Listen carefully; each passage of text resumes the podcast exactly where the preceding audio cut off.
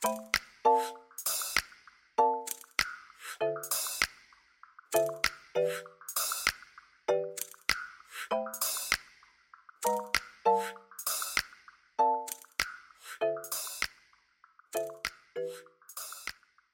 家好，又到了阿万阿芳诊疗室的时间，我是阿发，我是阿万。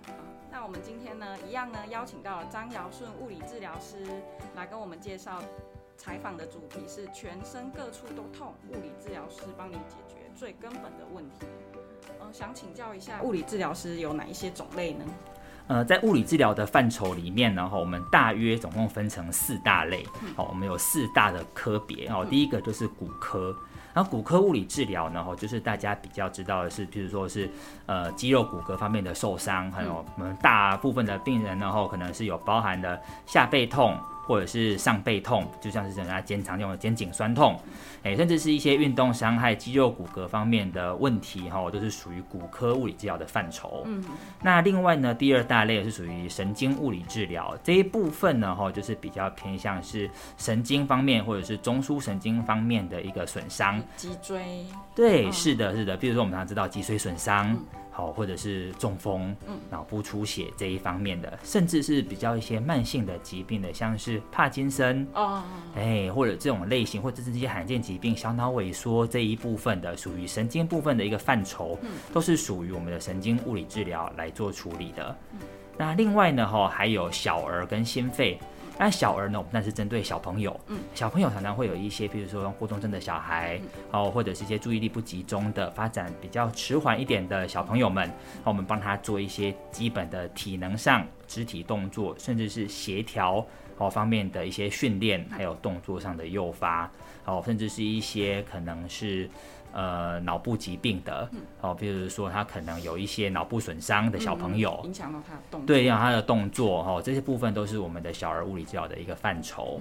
那最后呢哈，就是我们的心肺物理治疗。心肺物理治疗比较包含的只是心脏跟肺脏方面的一个附件，嗯，哦，那有人可能是心衰竭哦，或者是呼吸窘迫的一个症候群哦哦，这些部分的方面都是由心肺的。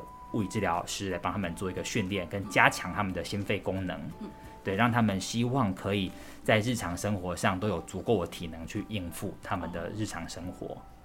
哎，那想请最就刚刚治疗师有提到说过动症的治疗，所以过动症他也需要做。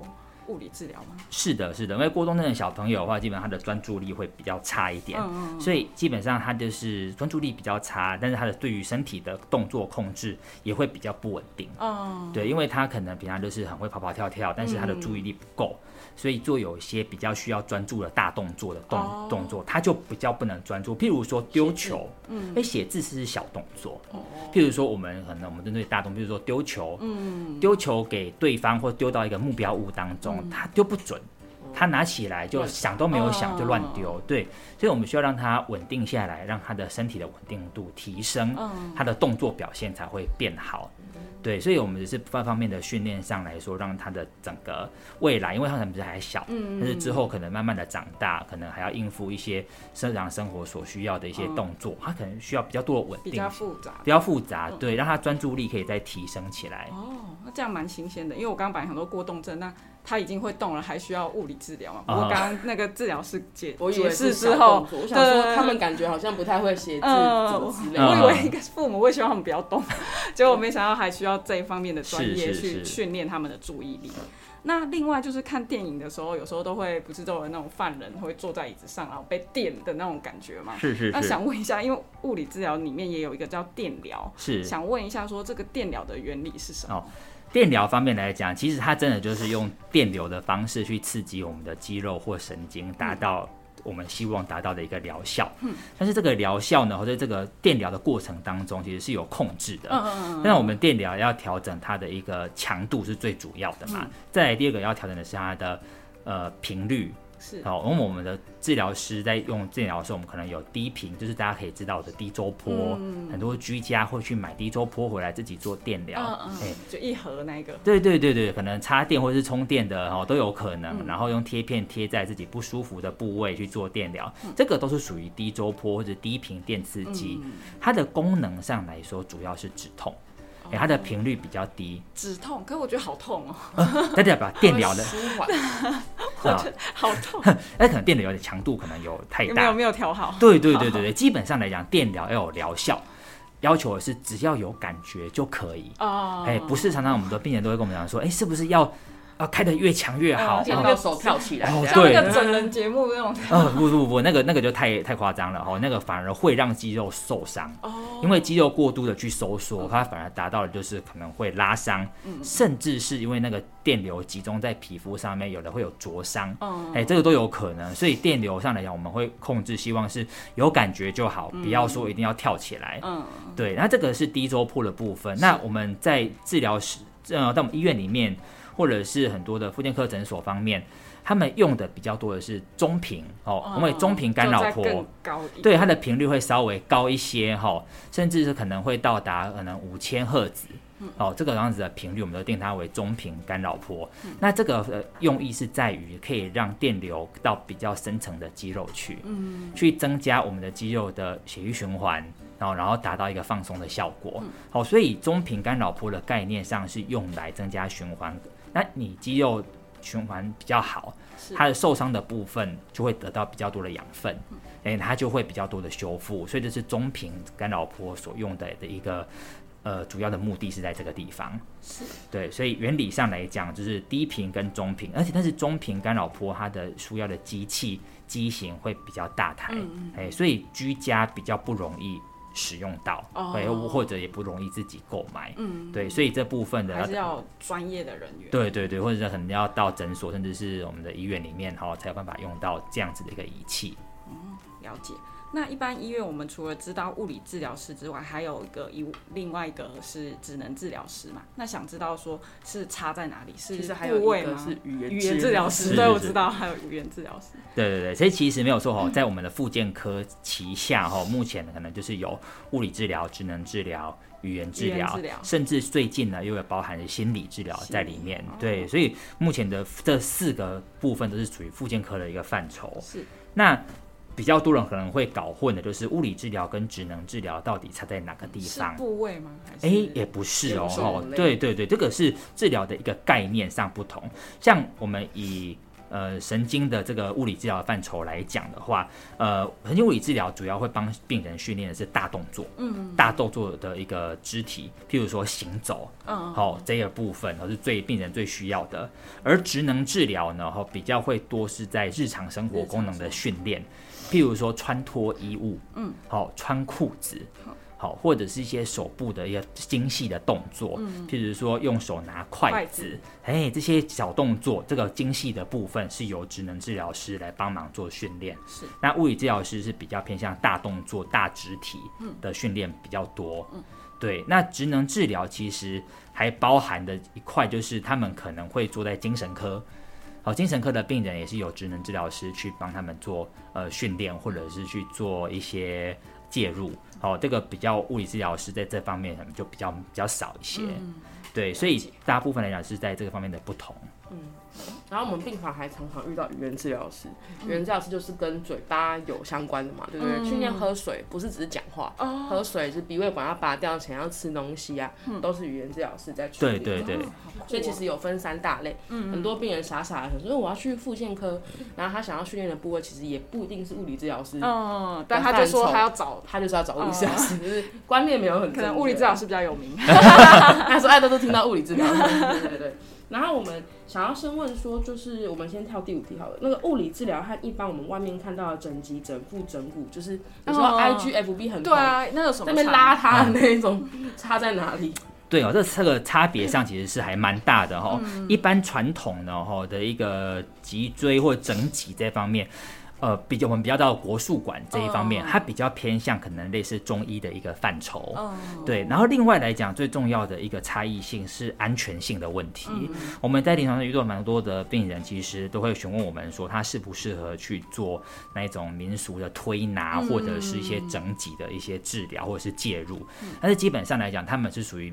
民俗疗法，所以并在他们的那些我们称他为老师傅的那些训练的过程当中，比较没有一个正规的的系西医的系统的概念出来，所以他们可能有些对于肌肉骨骼的结构，或者是受伤的一个分级或分类，他们可能比较不了解。可能是凭经验是是是，对，就是就是师傅教徒弟，然后去练习，甚至他们可能对于病人的处理都是一个 SOP。嗯，所以说可能遇到什么样的类型的病人，他们就怎么去弄。嗯，对，那考报这个。病人可能他有些跟别人比较不一样的地方，甚至他受损的部位可能比较严重，他们就比较没有考量到这一块，所以可能会有比较危险性的一个部分在里面。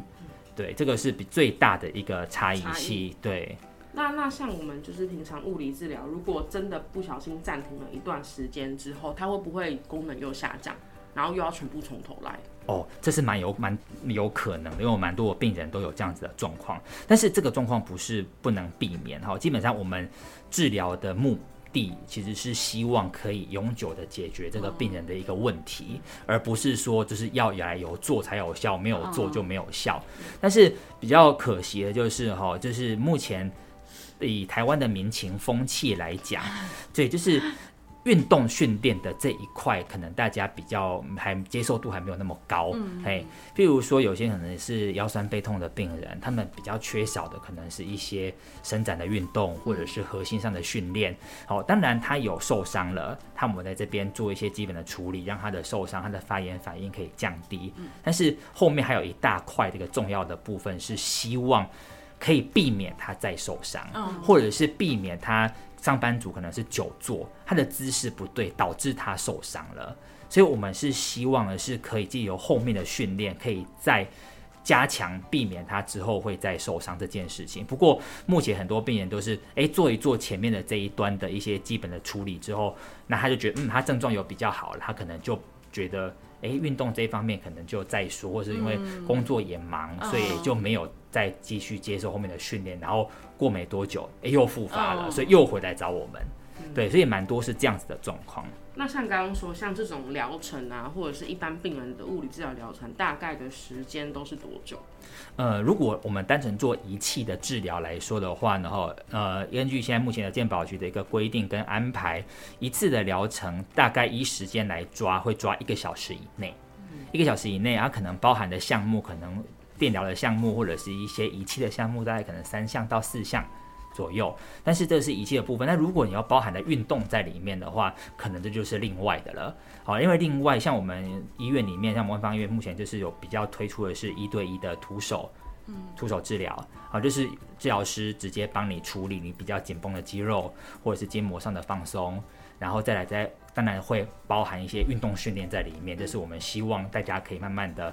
知道或慢慢的去重视的这一块，诶，这样子可以帮助个病人比较完整的一个的治疗在里面，对，所以这样子后面的这个时间加起来，可能又要可能要再多个半个小时，甚至是一个小时，哎，所以这一部分来讲的话，可以就是单纯仪器的部分，大概就是一个小时内可以解决，对，但是运动这一部分可能就是另外要看到病人的本身的状况，还有老师处理的一个时间跟手法的方面。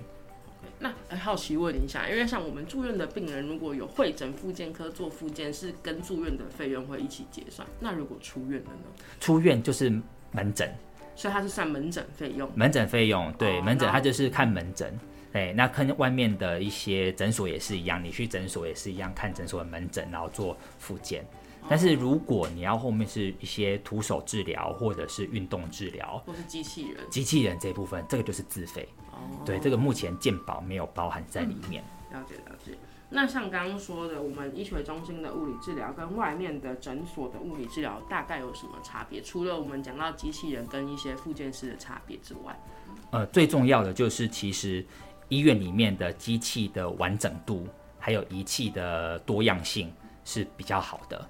好，对，然后我们可以整合起来帮一个病人做训练。譬如说，今天呢，哈，你这个病人你是一个骨科方面的问题，你只是一个腰酸背痛或者是一个肩颈酸痛的问题的病人，我们不会单纯只有做你这个方面的一个仪器治疗，我们可以搭配。额外的，譬如说，我们可以融合了神经物理治疗这方面的一个概念，好，我们用我们的运动治疗的一个场地，甚至是一些工具，帮你去训练你的核心，好，因为有些可能诊所的空间没那么大，仪器可能没那么多，譬如说，我们可能还有红绳的这个运训练系统，哎，我们可以请病人说，如果他有兴趣，有想要做后续的训练，我们可以把这个地方也加进来。嗯，对，所以我们可以整合的的工具，我们整合的仪器比较多，而且有团队，对，我们的团队互相可以帮忙，尤其像医生，我们医院里面有检查的系统，我们要照超音波也有，要照核磁共振。眼睛方面的都有，对对对，所以诊所就比较难排到这个部分，所以一整合起来，哎，我们可以对这个病人做一个全人的一个，对一个全人完整性的一个处理跟治疗。对，因为我现在看外面的诊所都蛮吃装潢的，就是有时候一看以为是甜点店还是什么理发店，然后一看呃是物理治疗师，然后想说哎又又有咖啡，然后又有放个小猫小狗在那边，是的是的，走比较对，就是走比较不一样对对对，是是是。因为我们就是外面，其实，在做这一块也蛮多，会喜欢做一些，就是目前也是蛮越来越多治疗所啦，他们都是这个部分都是走自费的路线。那当然，他们也是希望可以营造一个吸引一些网红，对，或者是一个温馨的环境，至少让病人来就可以一个心情放松哦，然后心情愉悦的方式来接受治疗。对，当然他，但是相对来讲，他们的空间上就不可想，对，真的真的是不大。但是诊所也比较适合，就是可能家里离医院太远，但他已经有做到一个疗程的，但还是想继续做复健，就是还是可以。是的，是的，因为真的很多很家里离医院。对对对。那我们今天就差不多到这里，谢谢物理治疗师，谢谢，谢谢大家，谢谢。那如果有任何问题的话呢，都欢迎呢，就是可以来万方医院跟我们的复健科做咨询。是的，那物理治疗师都会很有耐心，以及针对您的状况去做调整跟治疗。谢谢，谢谢，喂喂，谢谢大家。各位听众，如果喜欢我们今天的内容的话，不止 Podcast，我们也有将声音档及影片档放到阿万阿芳诊疗室的 YouTube 频道。连接在下方的资讯栏，欢迎大家订阅及在上面跟我们留言做互动哦。